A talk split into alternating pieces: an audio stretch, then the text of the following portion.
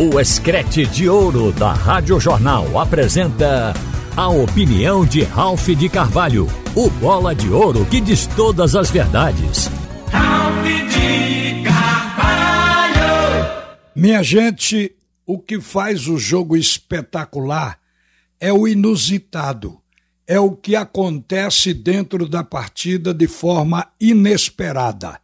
No final do jogo de ontem, quando o Náutico derrotou o Cruzeiro por 1 a 0, o técnico da equipe mineira, o Pepa, o português Pepa, lamentou a falta de eficácia do seu time nas finalizações e justificou a derrota dizendo que os jogadores do Cruzeiro estavam permitindo ao Náutico transições rápidas nos cinco primeiros minutos de jogo e nos últimos dez minutos da partida, mas que com a torcida lá em Belo Horizonte ele irá reverter o resultado de derrota que leva daqui.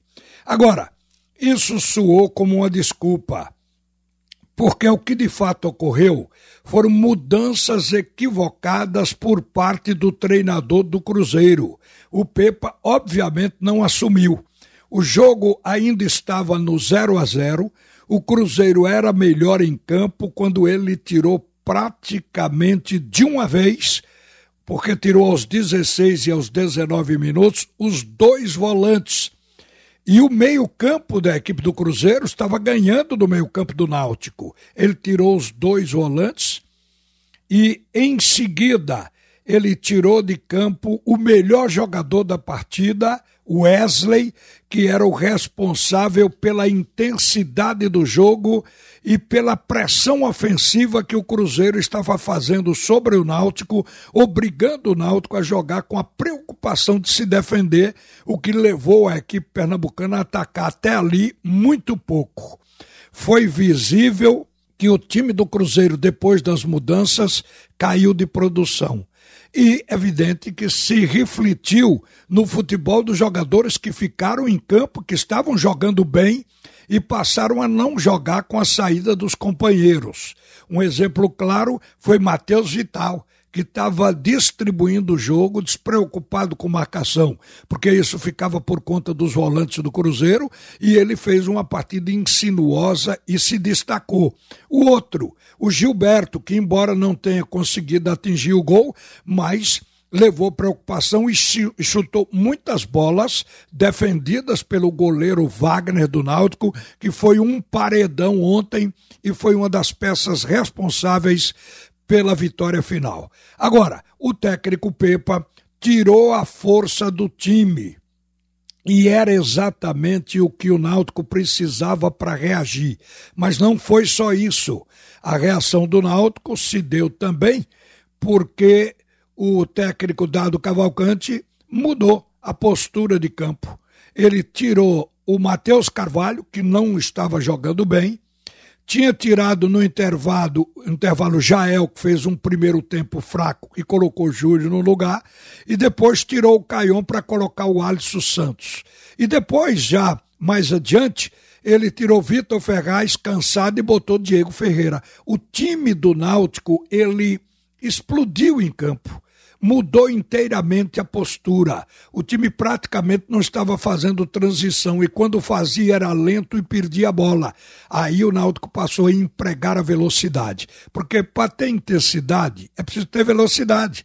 O Náutico foi outro time. E aí a gente viu que o Cruzeiro caiu e o Náutico subiu na partida. O terço final do jogo, ou melhor, a partir dos 16 minutos do segundo tempo, o jogo passou a pertencer ao Clube Náutico Capibaribe. Na hora, todos nós da equipe do Escrete de Ouro estávamos dizendo: é preciso ser resiliente. O Náutico suportou a pressão, mas chegou o momento dele. E com o crescimento, com as mudanças, com a entrada desses jogadores, veio do banco socorro e aconteceu uma sequência de bolas que levou ao gol.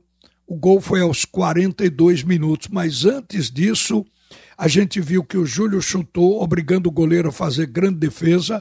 O goleiro da equipe do Cruzeiro, o Rafael Cabral, também é um grande goleiro.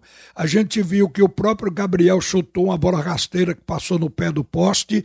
E as chances do Náutico passaram a ter uma sequência que só poderia terminar com a bola entrando, e foi exatamente aquele gol de cabeça do Gabriel Santiago. Mas antes, ele tinha até num chute de julho, que o goleiro deu o rebote, ele tinha até feito uma bicicleta, que por pouco não entrou. A bola passou beijando a parte de cima do poste, do travessão. E se entra, seguramente que este seria o gol do portfólio do Gabriel Santiago da agora por diante. Mas foi bonito no final. Isso mostrou também que muitas vezes acontece o que não se espera na partida. Pelo início do jogo, pelo andamento da partida, o Cruzeiro era dono da bola estava chutando mais que o Náutico, praticamente era a equipe que chutava, mas a partir dos 16 tudo mudou no segundo tempo. Então o futebol precisa disso, precisa de persistência até acontecer e precisa de comprometimento, porque o Náutico teve o time ficou ligado, embora defensivamente, até chegar do banco o reforço que pôs a equipe na liderança do jogo e, consequentemente, com o resultado final de vitória. Sabe-se que o segundo jogo vai ser encardido ninguém nem sequer prevê, porque o favoritismo é do Cruzeiro, como era aqui, é do Cruzeiro na segunda partida. Mas o Náutico fez o seu dever de casa, fez o dele, e a partida se transformou realmente num jogo espetacular por causa disso.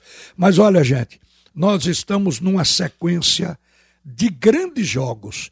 Vejam que, mudando de competição para outra, amanhã o esporte enfrenta, o retrô e vai jogar pela primeira das duas que decidem o campeonato estadual. Quer dizer, joga no dia 15 com o Retrô. Na quarta-feira, dia 19, o esporte já joga também decidindo a Copa do Nordeste na primeira partida contra o Ceará.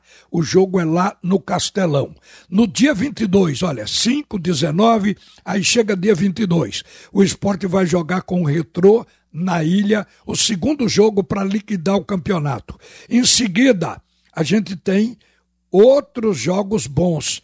O Náutico, no dia 25, enfrenta o Cruzeiro em Belo Horizonte, é o jogo que vai decidir a vaga.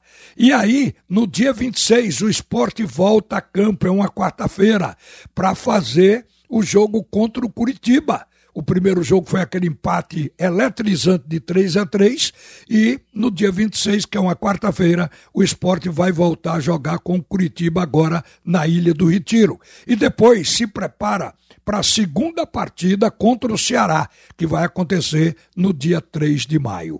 Uma sequência espetacular. Só vamos ter grandes jogos e todos decisivos. Prepare o coração torcedor e prepare o bolso, porque você precisa estar em todos os jogos que sejam realizados em Pernambuco. Uma boa tarde, minha gente. Volta agora Alexandre Costa para comandar o segundo tempo do assunto é futebol. Você ouviu a opinião de Ralph de Carvalho, o bola de ouro que diz todas as verdades.